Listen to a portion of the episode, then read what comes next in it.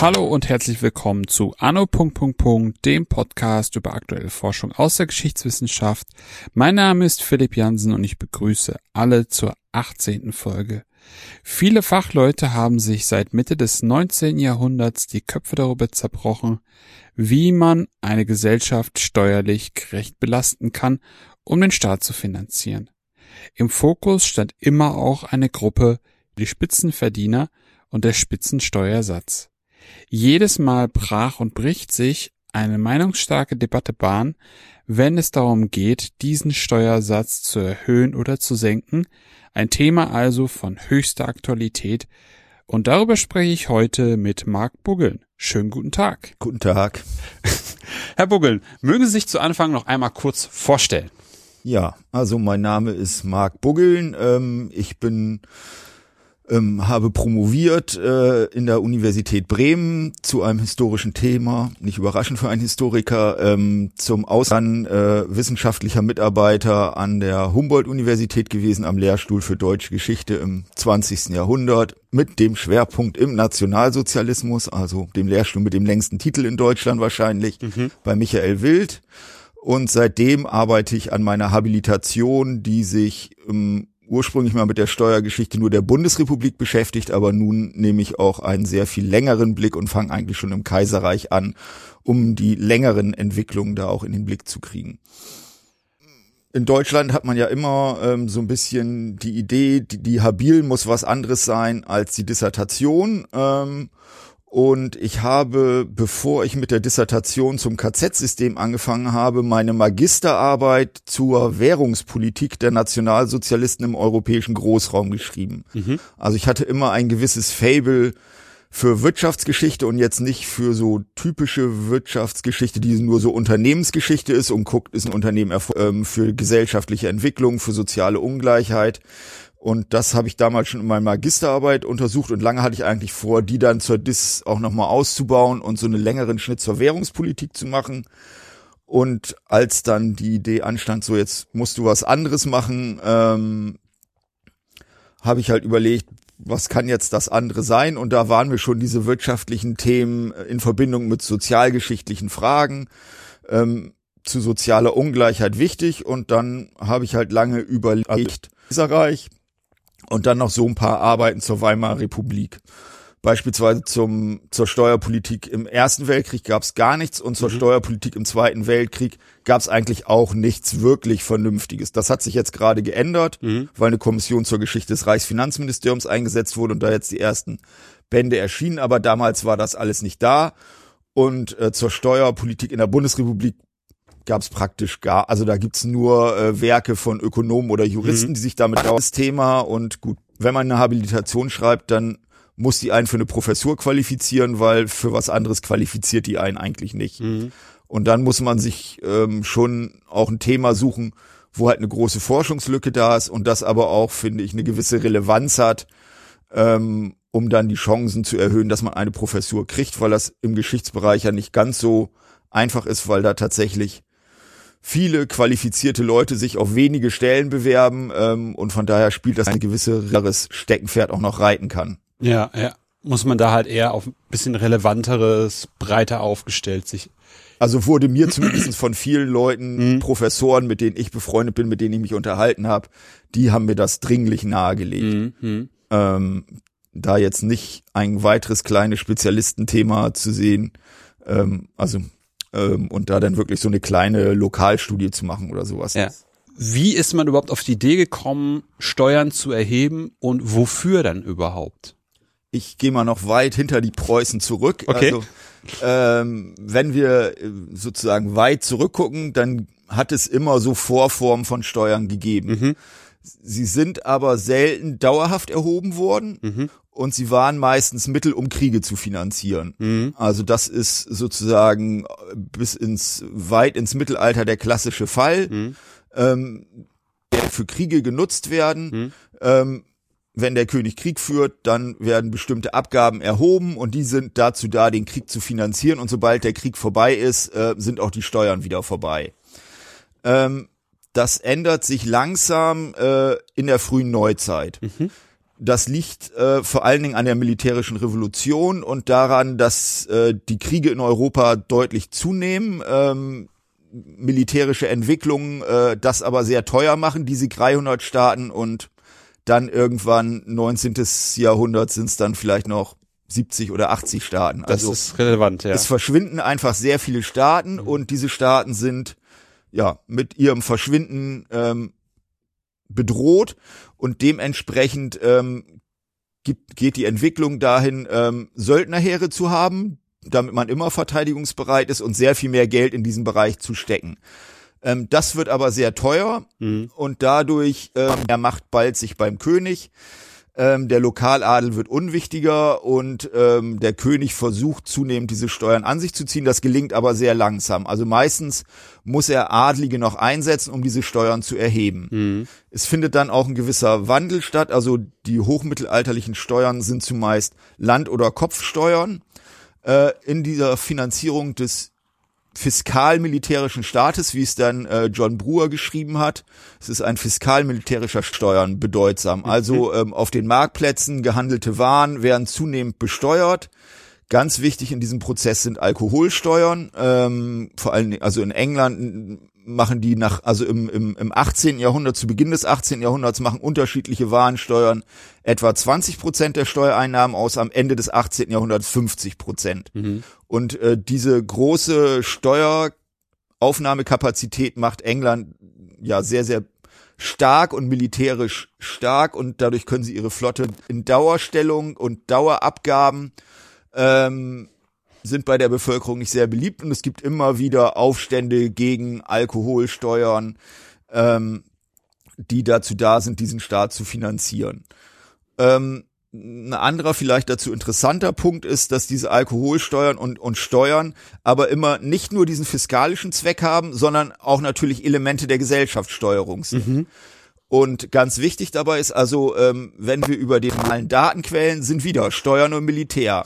Also sie haben zum einen die Rekrutierungsakten, mit denen ganz viele Daten über die Bevölkerung erhoben werden, Gewichte, Größe der Rekruten. Mhm. Und das andere sind Steuerakten. Also ja. sie kriegen über ganz viel Steuerakten, kriegen sie zum Beispiel mit, wie viel trinkt die Bevölkerung.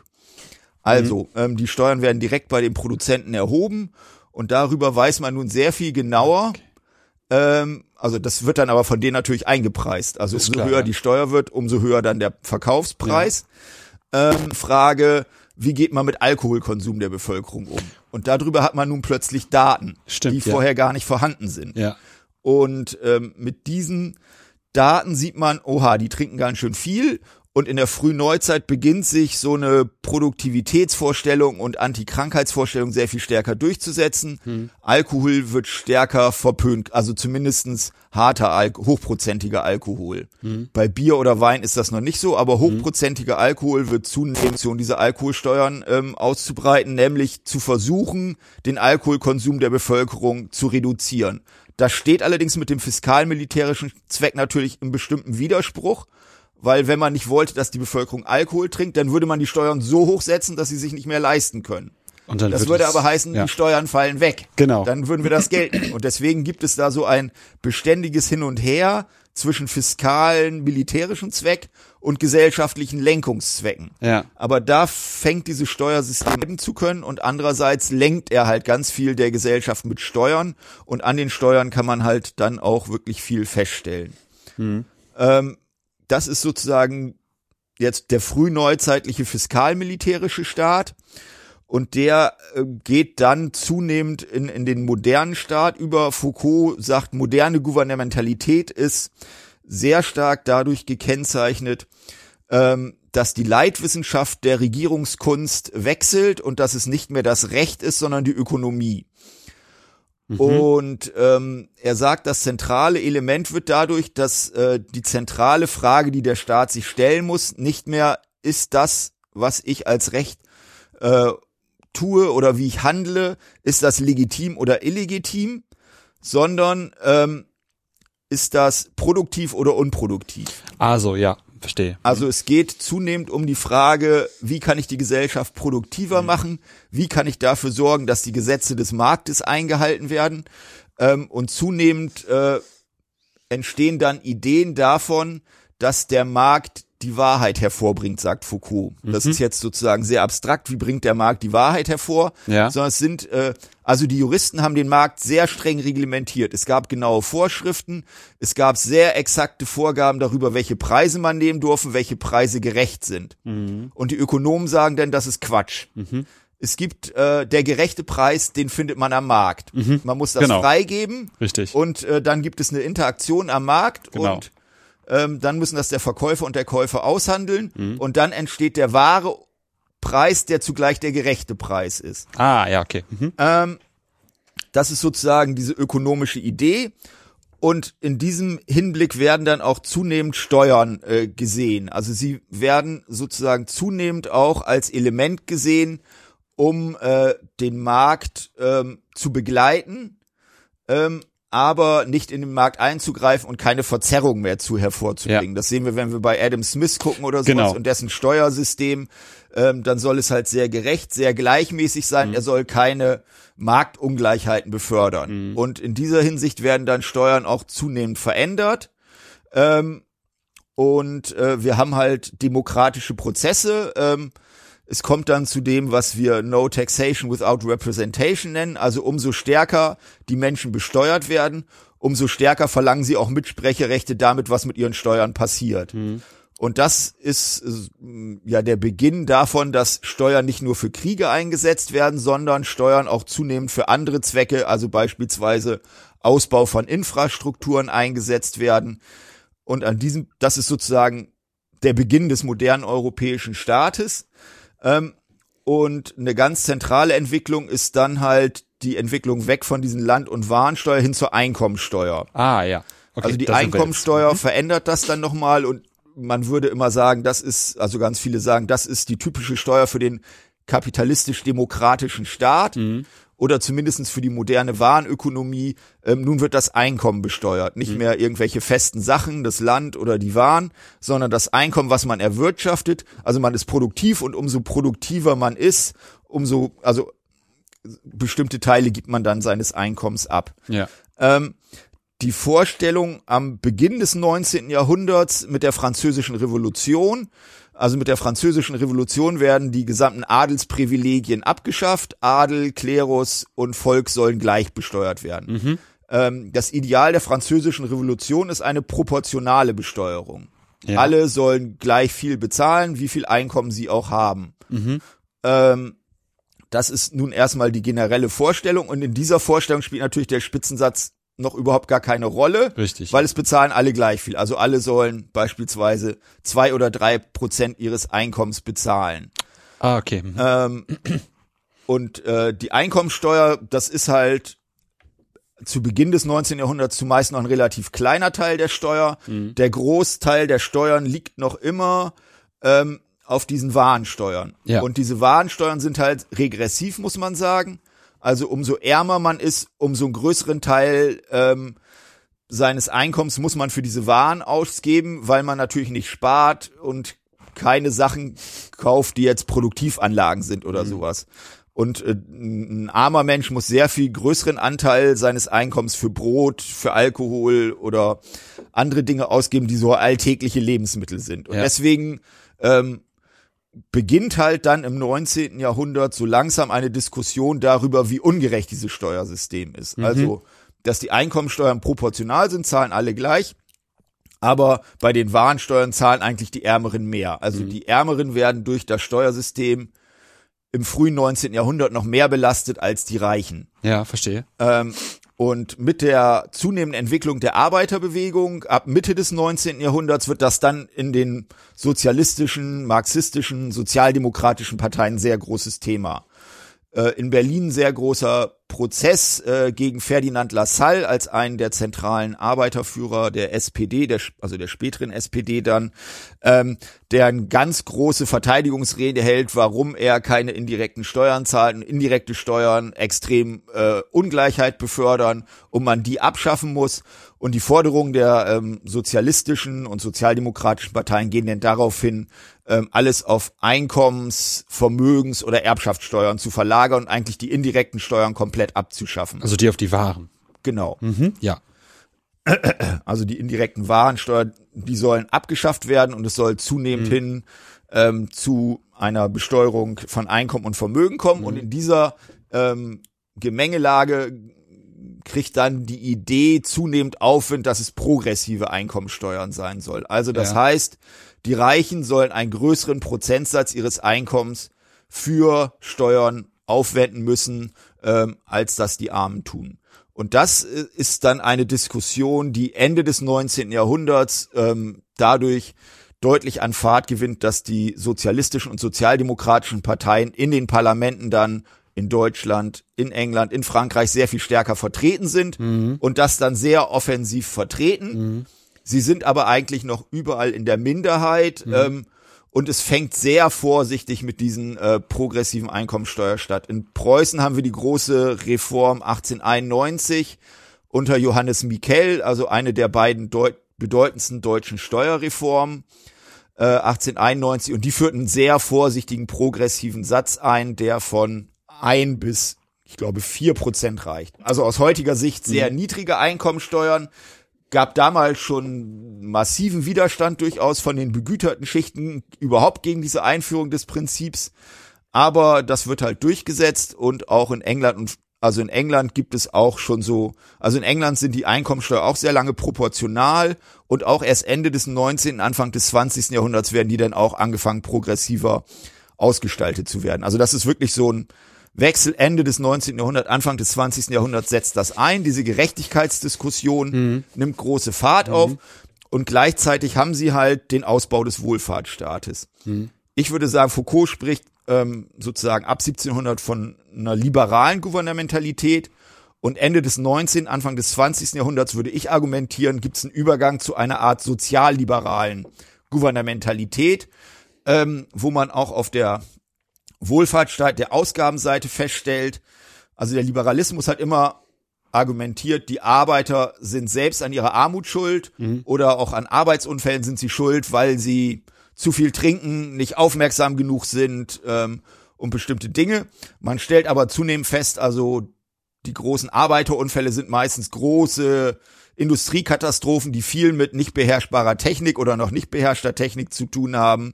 Man stellt fest, dass es sozusagen konjunkturelle Arbeitslosigkeit gibt, für die die Arbeiter teilweise sehr wenig können. Und daraus entsteht die Idee, ein Versicherungssystem ähm, zu entwickeln, mit dem man kollektiv gegen Risiken abgewendet wird. Also die klassische Idee des Liberalismus immer, jeder ist individuell haftbar. Und das verändert sich Ende des 19. Jahrhunderts auch und es entstehen kollektive Sicherheitssysteme. Und für die wird der Staat natürlich zentral. Also sie denken an Bismarcks Sozialversicherungssysteme.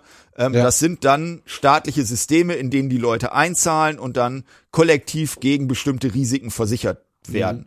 Und das würde ich sagen, ist so dieser doppelte Übergang vom liberaler Gouvernementalität zu sozialliberaler Gouvernementalität, kollektive Haftung und progressive Einkommensbesteuerung, ähm, die, ähm, die dazu führen, also die Arbeiterschaft ist dem Staat eigentlich größtenteils sehr skeptisch gegenüber eingestellt. Nicht weiter verwunderlich, ähm, da sie verfolgt wurden, die SPD wurde verboten. Äh, also es gab eigentlich bis dahin vor allem repressive Elemente. Und das ändert sich Ende des 19. Jahrhunderts, weil sie so stark sind, dass man das nicht mehr ausschließlich repressiv unterdrücken kann, sondern jetzt auch ähm, Zugeständnisse macht und auf bestimmte Forderungen der Arbeiterbewegung eingeht und ihnen Rechte verspricht. Und das wandelt dann auch so langsam die Vorstellungen der Arbeiterschaft gegenüber dem sehr langsam. Also das ist dann sozusagen, würde ich sagen, 40, 50-jähriger Prozess. Aber ähm, der Staat beginnt was für die Arbeitnehmerschaft zu tun. Ähm, und äh, SPD-Vertreter gehen auch in diese Versicherungssysteme rein und versuchen die halt tatsächlich zugunsten der Arbeit, Arbeiter zu beeinflussen und das passiert dann auch. Ja. Ich wollte noch mal kurz zu der Einsetzung von äh, den Einkommenssteuern zurück. Einmal ganz kurz nur, ähm, weil mich interessiert dann so, Sie hatten gesagt, die wird eingeführt, der Widerstand ist relativ hoch, von den Begüterten. Ähm, was für eine Auswirkung hat das auf, auf die Steuereinzahlung? Also ähm, wer leistet zu der Zeit immer noch die, die, die meiste Last und wie, von wie viel reden wir? Also wie einschneidend ist das für begüterte Leute, ähm, da jetzt diese Einkommensteuer zu zahlen? Also sozusagen, um mal zu bewerten, wovon sprechen wir hier überhaupt? Naja, also ähm, wie einschneidend ist das? Also der Einkommensteuerspitzensatz, wie gesagt, bei vier Prozent ähm, als Erhebung des ähm, der, des jeweiligen Bundesstaates. Also mhm. die Steuern in Deutschland gibt's ja keinen Zentralstaat. Nein, nicht so, also, Zeit. also mhm. zumindest steuerlich gibt's keinen wirklichen Zentralstaat, sondern die Steuern liegen bei den Einzelstaaten. Ähm, und ähm, also die erheben das denn als bundesstaatliche Steuern und zumeist äh, erheben die Kommunen dann einen Zuschlag, der meistens ähnlich hoch nochmal ist von vier Prozent. Also vielleicht zahlen die Begüterten dann insgesamt etwa acht Prozent mhm. ihres Einkommens an Steuern. Also wenn jemand 100.000 Reichsmark zu dem Zeitpunkt verdient als besonders Begüterter, dann zahlt er 8.000 Mark an Einkommensteuer. Mhm.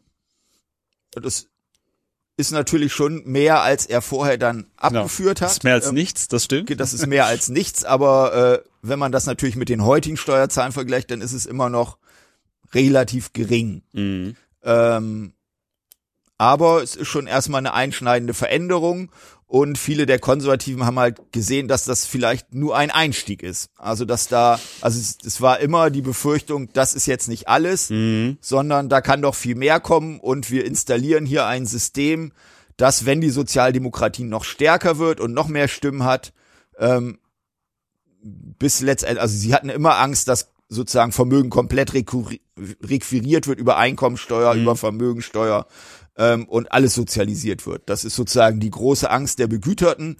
Ähm, und also noch viel mehr Widerstand aber gegen als gegen die Einkommensteuer. Mhm. Also man muss ja sagen, in Preußen gibt es sozusagen zwei zentrale begüterte Schichten und das sind zum einen halt noch die Landbesitzer und zum anderen die Industriellen. Ja.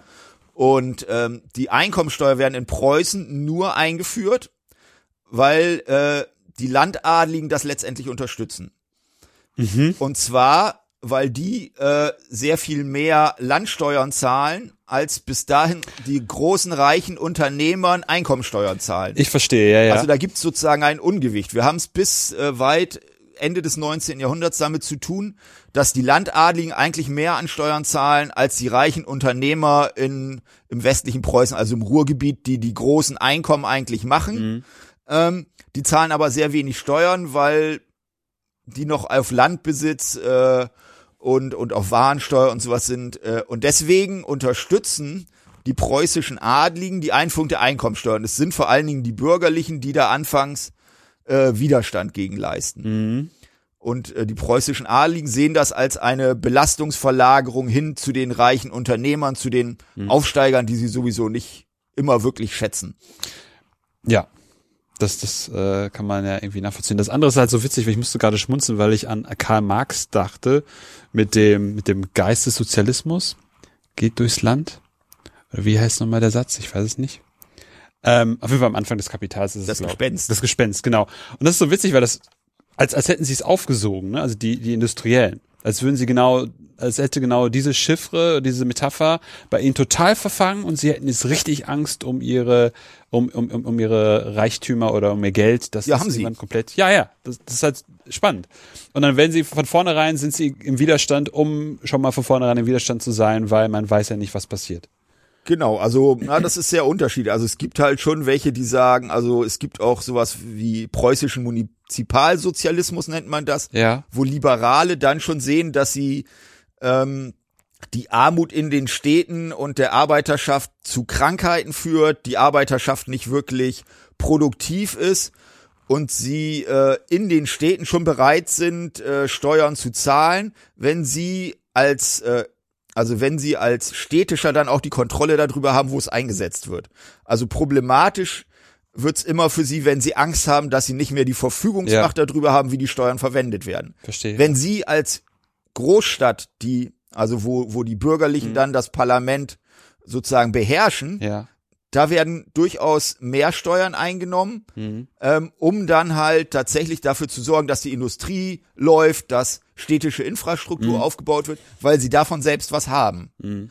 Angst kriegen sie immer dann, wenn sie das Gefühl haben, das geht jetzt an irgendwelche übergeordneten Stellen, mhm. wo die preußischen Konservativen und Landadligen darüber bestimmen, was mit diesem Geld gemacht wird. Mhm. Dann sind sie deutlich vorsichtiger und eher widerständiger.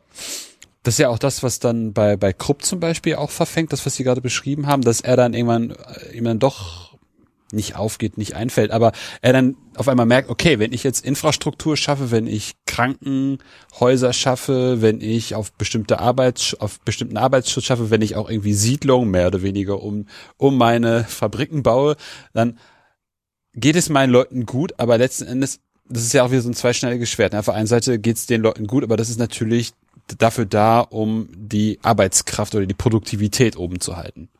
Na klar, also es ist sozusagen, man könnte dann sagen, eine Win-Win-Situation genau. in diesem Fall. Ähm, also der Unternehmer tut was, damit äh, es seinen Leuten, also seinen Arbeitern besser geht und davon hat er aber auch Vorteile, weil dann die Produktivität steigt, weniger Krankheitstage ja. da sind, die Anfahrtswege zur Arbeit kürzer werden. Ähm, genau, also und und ähm, also solange der Unternehmer dann über diese Verwendung mhm. mit einem Finger drauf hat und sehen kann, dass da das Geld produktiv ausgegeben wird für Dinge, die er sinnvoll findet, ähm, gibt es da eine große Zustimmung zu, mhm. weil man sieht, das bringt auch Ergebnisse mhm. und Bedenken herrschen dann, wenn die Gelder weggehen und man selbst ähm, nur noch wenig Einfluss darauf hat, wie die Gelder verwendet werden und wo man dann Angst hat, dass sie halt unproduktiv verwendet werden und Dinge ähm, fördern, die man nicht so unterstützt.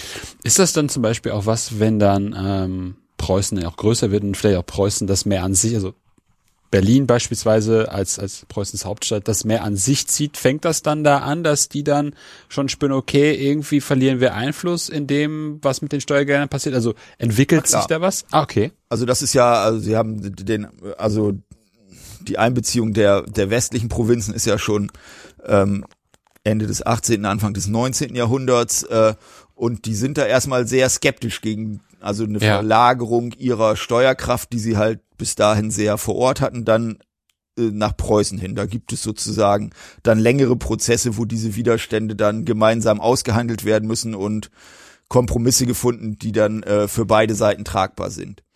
Kommt man dann auf die auf die Idee ähm, zu sagen, okay, ähm, man, man man teilt das, also der eine Teil geht dann nach Berlin, der andere bleibt dann da, genau. wo er eingenommen wird? Ah, okay. Also es gibt die bundesstaatlichen Steuern und es gibt halt Kommunalsteuern. Mhm. Und es gibt manchmal schon so Splitsysteme, aber meistens ist das halt aufgeteilt.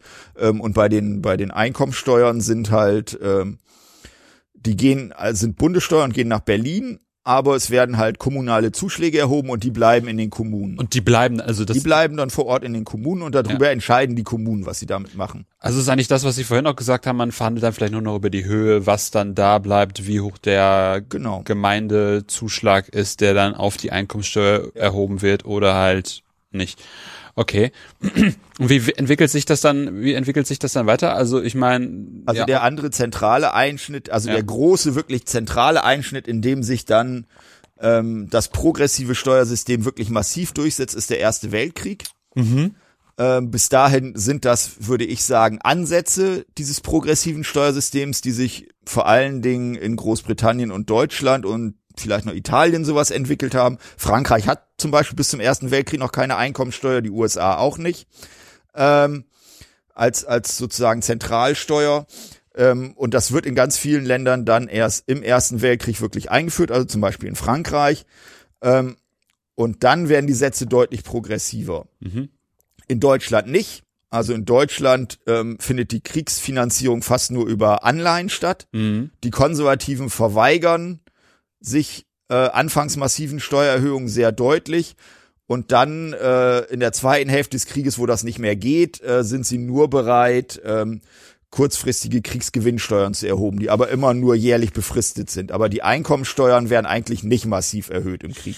Das ist ähm, in den USA und Großbritannien ganz anders, also demokratischere Staaten, in denen das mit der Bevölkerung verhandelt wird und mhm. der Bevölkerung deutlich gemacht wird, ihr müsst jetzt höhere Belastung tragen da werden die Steuern schon deutlich erhöht und die Spitzensteuersätze gehen, ich weiß es nicht mehr, aber sie sind, glaube ich, in Großbritannien und den USA über 40, 50 Prozent. Mhm. Also von vier bis sechs Prozent ja. Machen sie einen Sprung auf ungefähr, ich weiß es jetzt nicht mehr ganz genau, am, in den USA war er am höchsten, ich glaube, da war er wirklich über 60 Prozent am Ende mhm. des Krieges. Ähm, also das ist dann ein massiver Sprung. Das macht den Ersten Weltkrieg aus. Und in Deutschland finden diese Reformen halt, also ähm, die werden halt im Krieg schon massiv diskutiert. Mhm. Und man muss sagen, die liberalen Parteien gehen dann äh, im Rahmen des Krieges auch zunehmend dazu hin, zu sagen, ja, die Steuern müssen progressiver werden, wir müssen England und den USA hier folgen. Also das große mhm. Beispiel ist eigentlich immer England. Mhm und gehen dann in der Steuerfrage zunehmend schon ähm, eigentlich auf die Position der Sozialdemokratischen Partei ein. Aber das reicht im Krieg noch nicht, um da eine Mehrheit zu schaffen, das gegen die Konservativen durchzusetzen. Und das passierte 1919 mit der großen Erzberger ähm, Steuerreform in Deutschland, wo dann der Spitzensteuersatz in der Einkommensteuer auch auf 60 Prozent gesetzt wird. Das heißt sozusagen, äh, das Deutsche Reich, der, der Maximalkonsens, den man da treffen kann, ist sozusagen back to the roots fiskal-militärische Steuererhebung. Also sozusagen auf die Führung eines Krieges zugeschnittene Steuern, die dann temporär sind, wie sie gerade Das sind vor allen Dingen Anleihen. Also ah, Anleihen doch sind ja keine Anleihen. Steuern. Also es ja, sind ja okay. alles, also die Hauptfinanzierung des Krieges ist in Deutschland halt durch Kriegsanleihen. Ja, das habe ich verstanden. Ich dachte, dachte in der zweiten Hälfte. Ja, in der zweiten Hälfte gibt's halt diese Kriegsgewinnsteuern. Ja. Ähm, die sind schon anders als die Ur, also die fiskalmilitärischen Steuern, weil es halt keine Warensteuer sind, sondern schon darauf ausgerichtet ist, weil es halt so diesen sehr starken Drang äh, der sozialdemokratischen und liberalen Parteien zu einer höheren Besteuerung der Begüterten geht. Ah, okay. Und diese mhm. Kriegsgewinnsteuer sind schon welche, die dann tatsächlich vor allen Dingen die Begüterten bezahlen. Mhm. Also das ist schon eine andere und eine sozial sehr viel gerechtere Steuer als diese Steuern des fiskalmilitärischen Staates. So ein bisschen, wenn man es auf Englisch machen würde, our tribute to the war effort, also sozusagen unser Anteil daran, den Krieg zu gewinnen. Ja, also aber die sind, also wie gesagt, die deutschen Industriellen und Konservativen lehnen das sehr massiv ab. Also jede Erhöhung der Erbschaftssteuer wird abgeschmettert, Einkommensteuer werden gering. Und das Einzige, worauf sie sich halt einlassen, sind diese temporären Kriegsgewinnsteuern, mhm. ähm, weil es halt wirklich einen sehr massiven Diskurs in Deutschland um Kriegsgewinne der großen Unternehmer gibt. Ja klar, die haben ja die, Au die ganzen Aufträge, ne? Ja, Sowas natürlich. wie, wie Krupp, der die ganze Zeit da hier eine Kanone nach der anderen baut. Und, und das, also ist für die deutschen Konservativen diese Kriegsgewinnsteuer natürlich auch vertretbar, weil die Konservativen sind ja die großen Agrarbesitzer und deren Gewinn explodiert jetzt nicht so wie der von Krupp und den anderen. Also es ist wieder das gleiche Spiel ungefähr. Genau. Die Konservativen sozusagen diese Landadligen, ja. die preußischen Junker nennt man sie, ne? Genau. Die äh, ziehen das dann wieder zu. Die sind dann bereit, also lieber Einkommensteuer als Vermögensteuer oder Erbschaftssteuer. Ja, weil sie mussten das dann wieder eigentlich nicht zahlen. Sie müssen es schon zahlen, aber, aber also im sehr viel geringeren Maße ja. als jetzt die Ruhrbarone. Ja, ja, das meinte ich genau, darauf ja. wollte ich hinaus. Okay. Aber in was für einem Klima, in was, ja, Sie hatten schon gesagt, die Diskurse werden, werden stärker, auch sozialer, sozialdemokratischer, sozialistischer. Aber wie kommt es dann dann, dass genau dann eben Erzberger 19, 1919 diese der doch echt signifikante krasse Erhöhung auf fast ja eigentlich auf 60 Prozent der Einkommensbesteuerung bei Spitzenverdienern irgendwie durchgesetzt bekommt. Naja, es ähm, also ähm, die Konservativen verlieren dann einfach an ein Einfluss, ähm, nachdem der Kaiser weg ist und ein demokratisches System etabliert ist, ähm, kein Klassenwahlrecht mehr, sondern ähm, auch mit kompletten Frauenwahlrecht. Also Deutschland damals durchaus ein Vorreiter bei der Einführung des Frauenwahlrechtes ähm, 1919. Also die ganze Bevölkerung darf wählen und das führt halt erstmal ähm, auch anhand des verlorenen Krieges und dem Elend, den die mhm. konservative Politik in gewisser Weise da hervorgerufen hat, dazu, ähm, dass es eine sehr klare sozialdemokratisch-liberale Mehrheit gibt. Mhm. Und diese sozialdemokratischen und liberalen Parteien hatten sich eigentlich schon im Krieg eigentlich sehr darauf verständigt, dass es äh, eine sehr viel höhere Einkommensteuer geben muss und die Vorbilder ist, also sind da die Großbritannien, das ist das, wohin sowohl die Liberalen wie die Sozialdemokraten dann immer geschaut haben. Ähm, und das ist dann schon sehr, ähm, zumindest an der Höhe der Einkommensteuer auch des englischen Systems da angepasst. Mhm. Und das zentrale Element, was natürlich dazugehört, Deutschland ist dann erstmal, also das wird eingeführt, bevor noch so richtig klar ist, wie hoch die Reparationszahlen des Versailler Vertrages sind. Aber Deutschland ist durch diese ganzen Anleihen natürlich erstmal massiv verschuldet. Also der deutsche Staat muss Schulden zurückzahlen, äh, sehr gigantische Schulden. Und dann kommen kurz darauf noch die Versailler Reparationszahlungen dazu. Und das geht natürlich nur, indem man also entweder bei den Reichen Geld konfisziert, was aber sozusagen abgeschmettert wird, Ja. ähm, was auch bei den liberalen Parteien nun keinerlei Rückhalt findet, ähm, sondern also dadurch dann äh, muss man die Steuern sehr massiv erhöhen und halt da wirklich zu einem sehr hohen Spitzensteuersatz greifen, der ja also 60 Prozent heute als höher, höher als er nun heute ist, also von vier Prozent beziehungsweise acht Prozent, wenn man den Kommunalzuschlag dazu nimmt, ist das natürlich wirklich ein gigantischer Sprung Ja. der natürlich auch sehr viel Widerstand hervorruft.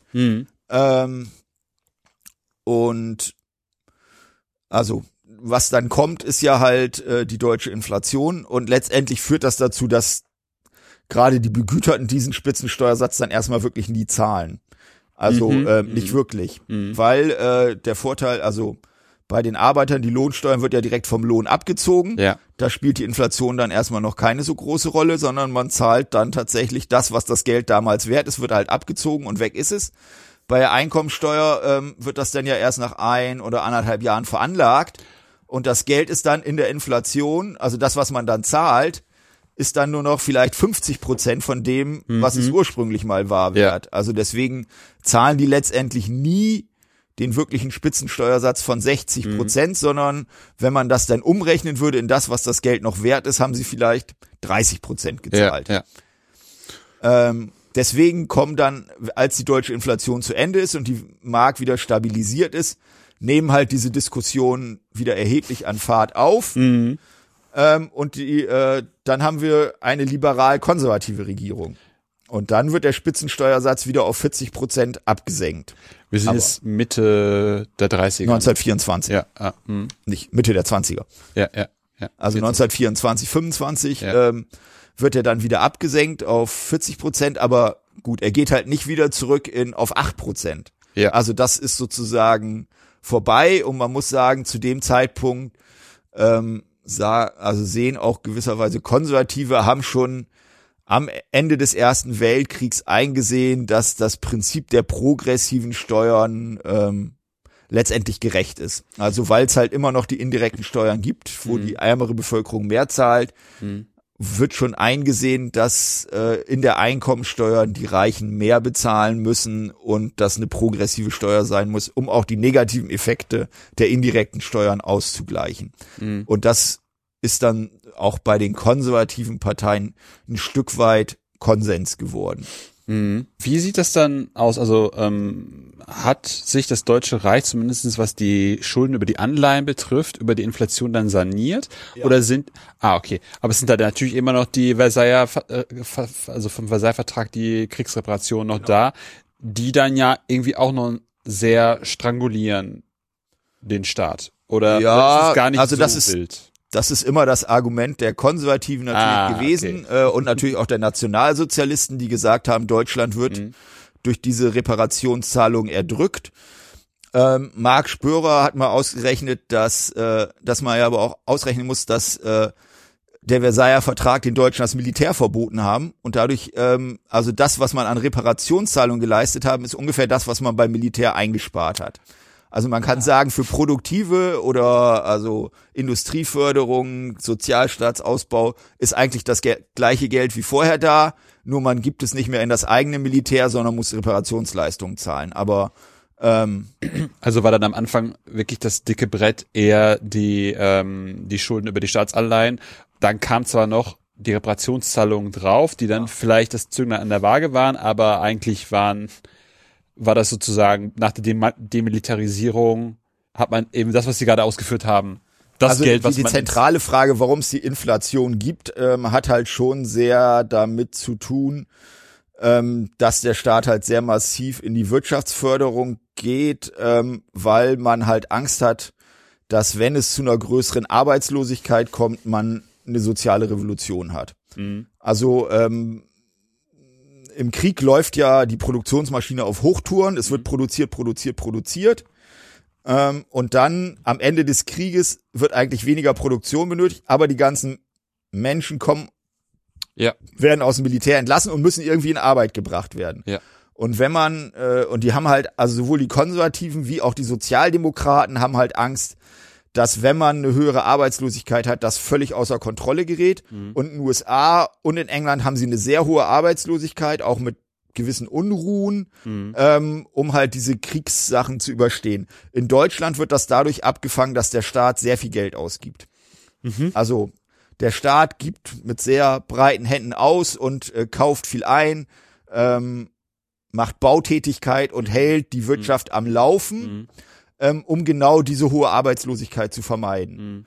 Und das trägt dann dazu bei, dass äh, dass das sozusagen in diese Inflation dann schließlich geht. Ah, sozusagen aus, aus Angst und, und durch die Vorbilder in Amerika und England denkt man, nein, nein, nein, nein, nein. Und dann ist ja auch, merkt man ja auch eine Revolution, Matrosenaufstand am Ende des Krieges und dann bricht es da ja auch allerhand Bahn, revolutionäre Tätigkeiten, hat man es sozusagen schon mal gespürt, wie ist das? Und um das zu verhindern, macht man dieses riesige Wirtschaftsförderungsprogramm Genau. und ruiniert sich letzten Endes damit, beziehungsweise kommt dann nachher in die Inflation, Man kommt man in die Inflation, aber Ja.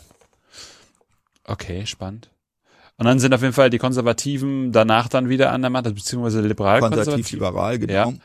die dann eben sagen, 60 Prozent nein, 40 Prozent müssen wir aber trotzdem nehmen. Genau, also schon ein großer Sprung gegenüber dem Ersten Weltkrieg und äh, also auch in den USA und in, also vor allen Dingen in den USA werden die Steuern nach dem Krieg dann auch deutlich wieder gesenkt. Also Ja. in den USA geht das dann auch, ich glaube sogar bis 25 Prozent Spitzensteuersatz Okay. runter. Also ähm, wie gesagt, nicht wieder auf das Niveau vor dem Ersten Weltkrieg, aber es geht schon von diesem Ersten Weltkriegsniveau eigentlich überall wieder runter. Ähm, und dann erst wieder hin zum Zweiten Weltkrieg geht das dann halt wieder deutlich hoch, ähm, wo halt das neue Rüstungsrennen beginnt. Ähm, da gehen die Steuern dann wieder dramatisch hoch. Ähm, Ja, kurze Zwischenfrage, wenn ich darf. Ja. Ähm, inwieweit werden die Warensteuern im gleichen Zuge reduziert? Oder wer, oder was, sozusagen, nee, anders, fragen wir mal offener. Was passiert mit den Warensteuern in der Zeit? Oder Warenbesteuerungen? die wird nicht wirklich reduziert. Oh. Ähm, also wir haben, äh, also es gehen Einzelwarensteuern gehen zurück, aber dafür wurde halt im Krieg 1916 eine Umsatzsteuer eingeführt, ähm, die halt äh, den Umsatz besteuert ähm, auf alle Waren ähm, oder also auf sehr sehr viele Waren. Ja. Ähm, und die wird dann äh, Stück für Stück erhöht, während bestimmte Einzelwarensteuer zunehmend abgeschafft wird. Ja. Aber äh, indirekte Steuern ähm, machen, glaube ich, nach wie vor etwa 50 Prozent der Steuern aus. Also es ist jetzt Doch nicht so so, ähm, dass das jetzt so ein sehr direktes Steuersystem wird, Ja. ähm, sondern dass das etwa 50-50 ist. Ähm, und so war es in etwa auch schon vor dem Ersten Weltkrieg. Mitte des 19. Jahrhunderts war es ein sehr viel stärker auf indirekte Steuern gerichtetes System, was sich dann Ende des 19. Jahrhunderts verändert und das bleibt eigentlich auch weitenteils so. Ja. Gerade wenn Sie dann sagen, äh, wenn man jetzt zum Beispiel in den heutigen Spitzensteuersatz guckt, der ist, glaube ich, 45 Prozent, ne? Oder generell, also was, was ich halt ganz spannend fand, dass, dass ich eigentlich zwischen, nach der Zwischenkriegszeit bis heute da jetzt nicht, also klar hat man da auch einen Peak Ja. Wahrscheinlich, aber tendenziell ist es, hat sich da seitdem eigentlich nicht relativ, viel, also hat sich eigentlich nicht viel getan seitdem. Doch, es gibt eine kurze Zwischenphase, also Ja. ähm, also ich gebe diese zentrale Einschnitt ist natürlich dann erstmal wieder die Weltwirtschaftskrise. Ja. Die bringt für Steuersystem jetzt aber nicht so viel. Also ähm, und dann haben wir es halt mit dem Nationalsozialismus zu tun, der offiziell immer gegen die hohen Steuern geklagt hat. Also wenn sich die Hitlerreden vor dem 1933 angucken, dann wird schon gesagt, die Steuern sind eigentlich zu hoch Ja. aber er verspricht nie wirklich, also er insinuiert immer, dass es sehr, sehr hoch ist, Mhm. aber er sagt den Unternehmern dann auch, na ja, sie können jetzt sagen, wir sollen die Steuern senken, ähm, damit sie im Konkurrenzkampf mit England Vorteile haben, aber wenn wir die dann haben und sie wirklich den Weltmarkt beherrschen würden, dann würden uns die Engländer mit ihrer Marine totschießen und dann hätten sie auch nichts davon. Deswegen werden wir die Steuern nicht nur senken können, so. Ja. Ähm, und so kommt es dann natürlich. Ähm, Also um die Rüstung antreiben zu können, ähm, werden die Steuern eher erhöht. Ähm, und sie haben halt tatsächlich äh, im Nationalsozialismus dann, am Anfang sind sie noch sehr vorsichtig, um halt die Arbeitslosigkeit da zu beenden mhm. und da erstmal alle wieder in die Arbeit zu kriegen. Aber ab 1936 setzen dann halt zunehmend Steuererhöhungen ein. Ähm, dann auch tatsächlich ähm, mitunter ähm, also sowohl die Lohn- wie die Einkommensteuer steigen leicht, äh, vor allen Dingen aber wird äh, auch ähm, werden auch schon Unternehmenssteuern erhöht. Und äh, die Steuerlast geht sozusagen immer Stück für Stück weiter nach oben mhm. ähm, und erreicht dann im Zweiten Weltkrieg eine Höhe, ähm, wie wir sie seitdem, glaube ich, nicht mehr erreicht haben. Also sie geht dann von einer Steuerquote auf über 25 Prozent am, am Bruttosozialprodukt. Mhm. Äh, in der Bundesrepublik ist sie dann immer so bei 22, 23 Prozent eigentlich. Mhm. Ähm, also da geht's dann schon relativ hoch. Mhm. Ähm, der Spitzensteuersatz geht dann wieder auf so etwa 60 Prozent. Ja. Und am Ende des Krieges äh, ist es aber wieder so, also Götz Ali hatte ja die These, äh, ich weiß nicht, ob sie, also in, in Hitlers Volksstaat hat die die These aufgestellt, ähm, dass ja eigentlich die unteren Schichten im Nationalsozialismus so sehr begütert worden sind von den Nationalsozialisten mhm. und es ein wirklicher nationaler Sozialismus in gewisser Weise waren, mhm. durch umfassende Sozialprogramme und durch sehr hohe Besteuerung äh, der Unternehmer. Er hat das aber überhaupt nicht vergleichend angeguckt. Wenn Sie nach England oder in die USA gucken, da sind die Spitzensteuersätze am Ende des Krieges bei 95 Prozent. In Deutschland okay. sind sie bei 60 Prozent. Ja. Und die unteren Schichten werden in Deutschland sehr viel höher besteuert als in den USA und Großbritannien. Also mhm. Sie sehen, wenn man das vergleicht, dann ist das Gegenteil der Fall. Es ja. ist kein nationaler Sozialismus, sondern im Vergleich zu den entwickelten Demokratien ist das Steuersystem äh, eher inegalitärer als, mhm. als das in den USA und Großbritannien. Aber das ist ein Vergleich, den er überhaupt nicht angestellt hat. Und ähm, der zeigt, dass seine These da nicht wirklich überzeugend ist. Und ähm, dann kommt es halt in der Besatzungszeit werden die wird der Spitzensteuersatz äh, in Deutschland auf 95 Prozent gesetzt, weil die sagen USA und Großbritannien, der Verlierer des Krieges muss mindestens genauso viel Steuern zahlen wie unsere Spitzenverdiener. Deswegen wird der Spitzensteuersatz auf 95 Prozent gesetzt. Hm. Dagegen gibt es aber in der Bundesrepublik von Anfang an sehr massive Proteste ja. von CDU, FDP und allen, was so etwa rechts davon steht und bei den Sozialdemokraten wird das zwar generell schon unterstützt und für richtig befunden, aber jetzt auch nicht so ganz massiv verteidigt. Ja. Ähm, bis 1949 legen die Alliierten ein Veto dagegen ein, dass dieser Spitzensteuersatz gesenkt wird. Ja. Ähm, sondern es werden nur so ein paar untere Steuersätze gesenkt. Also die Belastung der Mittelschicht wird dann schon vorher wieder reduziert, die mhm. auch unter dem Besatzungsstaat sehr hoch war. Aber dann, als die Bundesrepublik da ist, äh, beginnt halt sofort ähm, eine Absenkung der Steuern, der Spitzensteuern. Ähm, die dann bis 1958 sind die wieder bei 55 Prozent. Mhm. Also dann wieder eigentlich in der Höhe Ende Weimarer Republik, mhm. Frühzeit Nationalsozialismus wieder etwa. Mhm. Und dieser Steuersatz bleibt dann sehr konstant in der Bundesrepublik. Also ähm, er bleibt, glaube ich, zwischen 52 und 58 Prozent von 1958 bis 2000. Mhm. Also da haben sie dann sozusagen über 40 Jahre ein sehr stabiles Steuersystem in Hinblick auf den Einkommensteuerspitzensatz. Der bleibt dann eigentlich sehr, sehr konstant und es geht einmal drei Prozent nach oben und ich glaube zweimal zwei Prozent nach unten oder sowas. Aber das ist dann alles, was am Einkommensteuerspitzensatz bis zum Jahr 2000 passiert. Mhm. Und da haben sie eine sehr, ja, stabile Entwicklung. Wie entwickelt sich das in den anderen Ländern, die Sie sich noch angucken? Also welche, welche sind das vor allem? Äh, und wie entwickelt sich das dann da?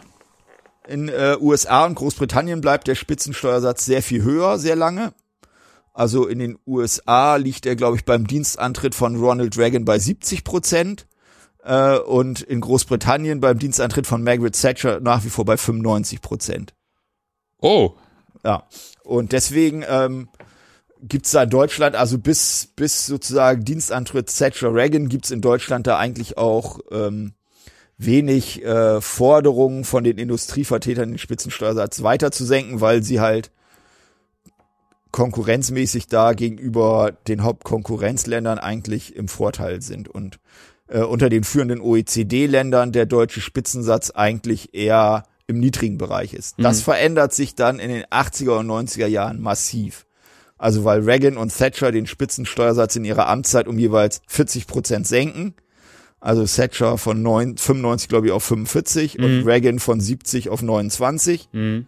Äh, und plötzlich äh, hat die Bundesrepublik mit den höchsten Spitzensteuersatz. Und das beginnt dann in den 90er Jahren zu Diskussionen zu führen, ähm, die wir also vor allen Dingen an der Debatte um Standort Deutschland, die seit Mitte der 90er Jahre sehr massiv einsetzt.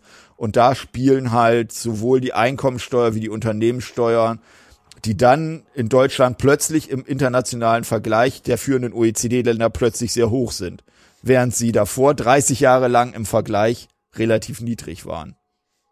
Ja, verstehe ich. Dass man da einfach wenig Anreize damit hat, äh, aus ausländische Firmen ins Land zu holen, beziehungsweise im Konkurrenzkampf zu ausländischen Firmen da gut dazustehen. Genau. Mhm.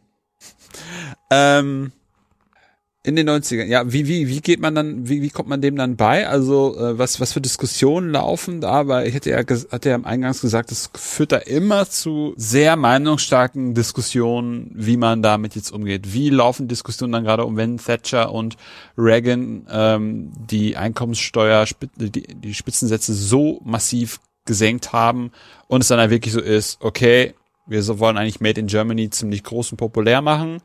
Ähm, wie reagieren die dann da drauf? Wie laufen da die Diskussionen ab?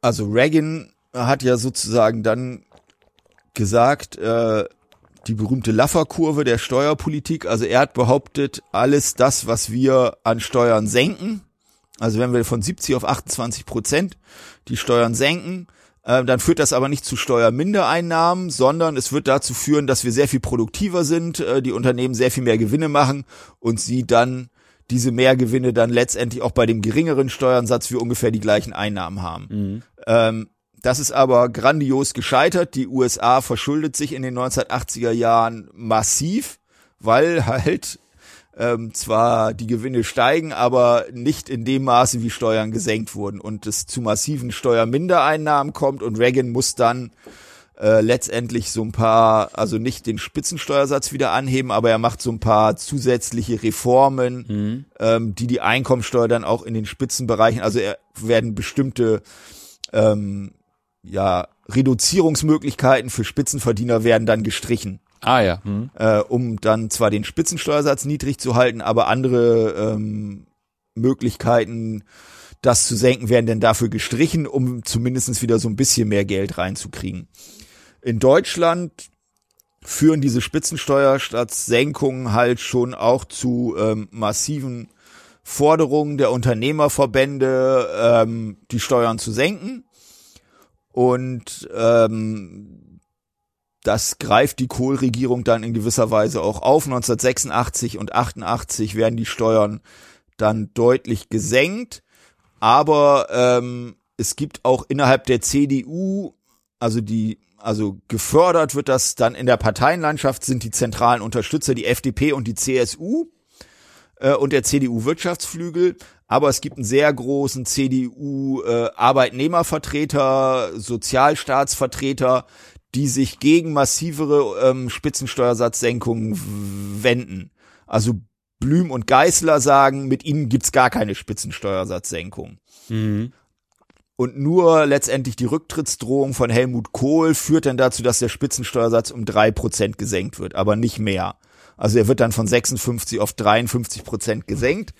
Aber ähm, mehr ist halt auch ähm, mit einem Teil der CDU nicht möglich. Also die sagen, nein, äh, wir bleiben ein sozialer, also eine soziale Marktwirtschaft ähm, und es gibt dann, also einmal, also das habe ich ein sehr schönes Fraktionsprotokoll, mhm. gibt's dann ähm, sehr massiv vom Unternehmerlager der CDU in der Fraktionssitzung eingefordert, hier, wir müssen auch das machen, was Thatcher und Reagan machen und äh, äh, äh, äh. äh. Und dann gibt's ein Grundsatzreferat tatsächlich von Helmut Kohl, der sagt, nein, das machen wir nicht. ich finde zwar ganz gut, was Margaret Thatcher an ein paar Stellen macht und das so mehr auf Produktivität umzustellen, das Land, aber ähm, dieser Glaube, dass wenn wir die Steuern senken, äh, wir dann mehr Steuer einnehmen, weil es so große Gewinn über, das ist Blödsinn, das hat Reagan gezeigt, das ist Quatsch und äh, das, was Thatcher da macht, ist auch Quatsch. Wir stehen für soziale Marktwirtschaft und wir müssen diese ähm, Einkommensbesteuerung in gewisser Weise beibehalten, um den Sozialstaat finanzieren zu können. Mhm. Also das auch Otto und Helmut Kohl. Mhm. Ähm, und da gibt's halt, also bis weit in die Mitte der CDU gibt's da Widerstände dagegen, jetzt zu einer größeren Spitzensteuersatzsenkung zu kommen. Auch weil man nach wie vor das Gefühl hat, dass man international zu dem Zeitpunkt noch konkurrenzfähig ist. Und wirklich in die Krise gerät das dann erst äh, ab Mitte der 90er Jahre, nachdem die Kosten der Einheit dann geschultert sind und in den meisten anderen Ländern äh, tatsächlich noch weitere Steuersatzsenkungen stattgefunden haben, ähm, geht in dieser Standort Deutschland-Debatte dann los, äh, da massive Senkungen zu fordern. Und die CDU macht dann ein Programm, wo genau diese ähm, Spitzensteuersatzsenkungen auch drin enthalten sind. Das wird aber zu dem Zeitpunkt 1998 gibt's halt schon äh, nee, 96 ist das dann, gibt schon eine rot-grüne Mehrheit im Bundesrat und die verhindern mhm. das halt. Mhm. Und dann kommt 1998 Rot-Grün an die mhm. Regierung mhm. und die senken dann den Spitzensteuersatz auf 45 Prozent runter. Mhm. Also das erste Mal, dass wirklich eine massive Spitzensteuersatzsenkung seit 1958 wieder stattgefunden hat, hat dann die rot-grüne Regierung gemacht, die auch das Gefühl hatte, sie konnte sich diesen Unternehmensforderungen nach Wettbewerbsfähigkeit der deutschen Exportindustrie nicht verschließen. Das wäre jetzt meine Frage gewesen, warum die das dann machen. Ähm, wenn sie sich vorher im Rat dagegen entschieden haben, aber wenn sie sagen, okay, die ganze Konstellation war dann so, dass man eigentlich nicht anders naja, also konnte. es gab ja in der SPD, also die Grünen wurden, also es gab damals halt in den Grünen gab es halt einen sehr wirtschaftsliberalen Flügel um den Oswald Metzger. Mhm. Das war eigentlich, der ja inzwischen dann zur CDU übergetreten ist, aber äh, der war halt damals der zentrale wirtschaftspolitische Sprecher der mhm. Grünen. Und der ähm, hat letztendlich sehr stark wirtschaftspolitische Forderungen vertreten und die Grünen hatten halt von Anfang an da äh, auch schon im Bundestagswahlkampf 1998 eine starke Spitzensteuersatzforderung, äh, Senkung ähm, vertreten. In der SPD war das sehr viel umstrittener. Mhm. Und äh, ursprünglich wurde dann ja Oskar Lafontaine Finanzminister, der sich gegen diese Forderung eigentlich auch gewehrt hat und gesagt hat, können wir machen, wir können den Spitzensteuersatz senken, aber für jede Senkung des Spitzensteuersatzes ähm, werden die Einnahmeausfällen durch Streichung von Freigrenzen und ähm, Reduzierungsmöglichkeiten bei Unternehmen gegenfinanziert. Ja. Das ist in der Industrie auf wenig Begeisterung gestoßen. Ja. Ähm, das fanden sie dann auch nicht so interessant, dass sie an der einen Stelle zwar gesenkt werden, aber dann dadurch ihre ähm, ja, Erniedrigungs-, also äh, Abzugsmöglichkeiten dann andererseits beschränkt wurden. Und äh, dann gibt es halt den bekannten Streit zwischen Schröder und Lafontaine, der mit dem Rücktritt Lafontaines endet und äh, unter Finanzminister Hans Eichel wird dann halt eine sehr viel liberalere Steuerreform durchgeführt. Also Eichel holt dann äh, tatsächlich als Staatssekretäre Unternehmensvertreter, also dem vormaligen Leiter der BASF Steuerabteilung als Staatssekretär zu sich. Und der macht dann halt eine sehr viel unternehmerfreundlichere Steuerreform mit Unterstützung der Grünen und ähm, auch mit Zustimmung der CDU, FDP dann mhm. im Bundesrat. Also die fordern dann immer noch weitere Absenkungen und da die FDP dann eine gewisse Veto-Position im Bundesrat hat, mhm bringt das auch nochmal, also die führen dann nochmal drei Prozent Spitzensteuersatz mehr, setzt die FDP dann durch. Mhm, verstehe.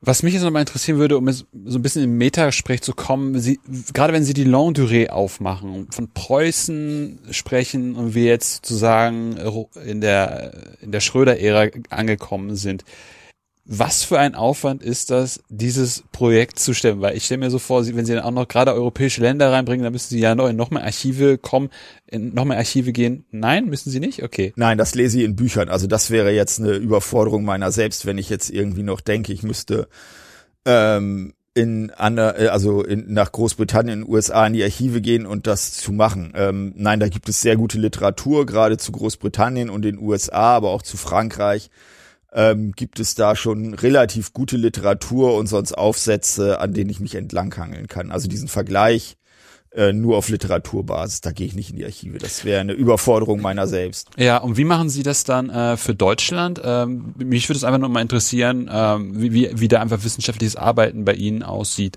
Äh, was haben, was Sie sich da angeguckt haben, gerade wenn Sie sagen, Sie haben sich für einzelne Parteien da äh, Fraktionsprotokolle angeguckt haben, äh, angeguckt. Genau, also mein, also die zentralen Quellen, mit denen ich jetzt erstmal für die Arbeit gearbeitet habe, sind halt, ähm, also ich, mal die ganz zentralen Quellen sind halt Bundesfinanzministerium und Bundeskanzleramt, ähm, die halt im Bundesarchiv in Koblenz liegen. Und dann war ich halt in den Parteiarchiven SPD, FDP, CDU, CSU, ähm, wo ich mir halt dann immer die Fraktionsprotokolle oder die meisten haben auch einen Arbeitskreis zu Finanzen und Steuern ähm, die habe ich mir dann halt angeguckt. Die Arbeitskreise, Finanzen, Steuern. Mhm. Ähm, und dann habe ich noch so andere kleine Sachen teilweise gemacht, aber das sind so, schon so die Hauptsachen jetzt. Und natürlich, ähm, aber die stehen ja online, äh, die ganzen Bundestagsdebatten. Ah, ja, genau, die sind alle online schon seit Jahren. Ähm, was war so, gerade wenn Sie in den Parteiarchiven unterwegs waren, so das bemerkenswerteste, was Sie da gefunden haben? Gab es da irgendwas, wo Sie dachten so, okay, das äh, verwundert mich jetzt schon ganz schön? Fällt mir jetzt auf Anhieb ehrlich gesagt nix ein. Also so. Also ich fand diese Rede von Helmut Kohl mhm. gegen Thatcher fand ich schon überraschend. Das hätte ich nicht gedacht, dass er mhm. da in der Fraktionsvorsitz, äh, in der Fraktionssitzung so massiv auf die Differenz äh, zwischen Thatcher und der deutschen CDU und der sozialen Marktwirtschaft hinweist. Das fand ich schon sehr interessanten Redebeitrag, weil man auch richtig merkt, dass er das ähm, doch sehr massiv und sehr mit Herzblut vertritt. So, mhm. also dass er da wirklich äh, eine Differenz sieht. Das hätte ich vorher so nicht gedacht, mhm. ähm, weil auch paar der öffentlichen Äußerungen schon sehr ja pro Satcher sind. Aber da in dieser Steuerfrage ähm, hat er das doch sehr massiv ähm, hervorgetreten und ähm, ja, also das hat mich so ein mhm. bisschen überrascht. Mhm. Ähm, wenn jetzt die Zuhörenden das Thema total spannend finden und jetzt vielleicht noch nicht äh, auf ihre Habil warten können, die, wann kommt die raus ungefähr? Uff. Dauert noch. Äh, naja, also die sollte jetzt bald fertig sein, also äh, ich hoffe Ende des Jahres oder Frühjahr fertig zu sein, aber bis die dann veröffentlicht ist, dauert's ja immer noch mal. Also die Habil wird bald fertig sein, aber Veröffentlichung wird wahrscheinlich, also bestenfalls in anderthalb Jahren oder sowas sein. Mhm. Wie können die Zuhörer bis dahin ihren Wissensdurst stellen, wenn sie noch was lesen möchten? Ich habe bereits einige Aufsätze zum Thema geschrieben. Ähm, vielleicht äh, am interessantesten jetzt, auch weil wir ja viel über den Einkommensteuerspitzensatz geredet haben, sind halt zwei Aufsätze. Der eine ist äh, Anfang des Jahres im Mittelweg 36 erschienen zum Spitzensteuersatz in der Bundesrepublik und jetzt gerade erscheint äh, der, der den Einkommensspitzensatz vom Kaiserreich bis zur frühen Bundesrepublik behandelt. Der erscheint in den Vierteljahrsheften für Sozial- und Wirtschaftsgeschichte.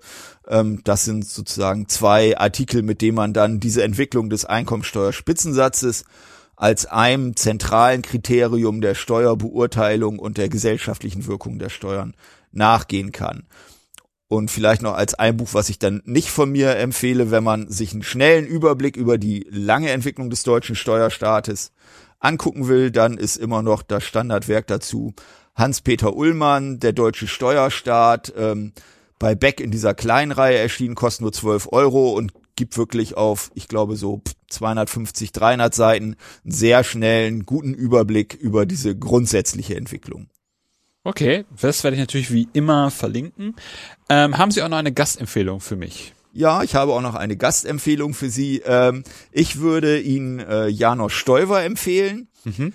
Der ähm, hat äh, seine Dissertation an der äh, Ruhr-Universität Bochum geschrieben und zwar über Tagebücher im Nationalsozialismus. Also der hat äh, bisher die meines Wissens umfangreichste äh, Auswertung von äh, privaten Tagebüchern im Nationalsozialismus gemacht und darüber nochmal, finde ich, einen ganz interessanten Blick darauf entwickelt, ähm, wie äh, unterschiedliche Klassen, unterschiedliche Menschen, also er hat Bauern, Arbeiter, Handwerker, Oberschicht, ist alles drinne, mhm. ähm, wie die in ihren Tagebüchern ähm, die Nationalsozial, also die, die nationalsozialistischen Entwicklungen erleben, also die Entwicklung Deutschlands im Nationalsozialismus. Mhm. Finde ich ein sehr interessantes Buch, ist eigentlich verrückt, dass das noch niemand gemacht hat. Ich fand es immer eine der evidentesten Lücken ähm, zur Geschichte des Nationalsozialismus, dass man nicht versucht hat, sehr viel stärker so eine Alltags- und Wahrnehmungsgeschichte jetzt nicht nur von unten, sondern von breiten Bevölkerungsschichten auf den Nationalsozialismus zu schreiben. Und ich glaube, dieses Buch leistet da viel. Ja, super. Ja, werde ich auf jeden Fall äh, vermerken und Kontakt zu aufnehmen. Ja, Herr Buggeln, vielen, vielen Dank für äh, Ihre Zeit. Sehr gerne. Das war wirklich äh, sehr spannend. Gerade die Thatcher-Sache fand ich sehr, sehr interessant. Ähm, sind wir schon mal zwei.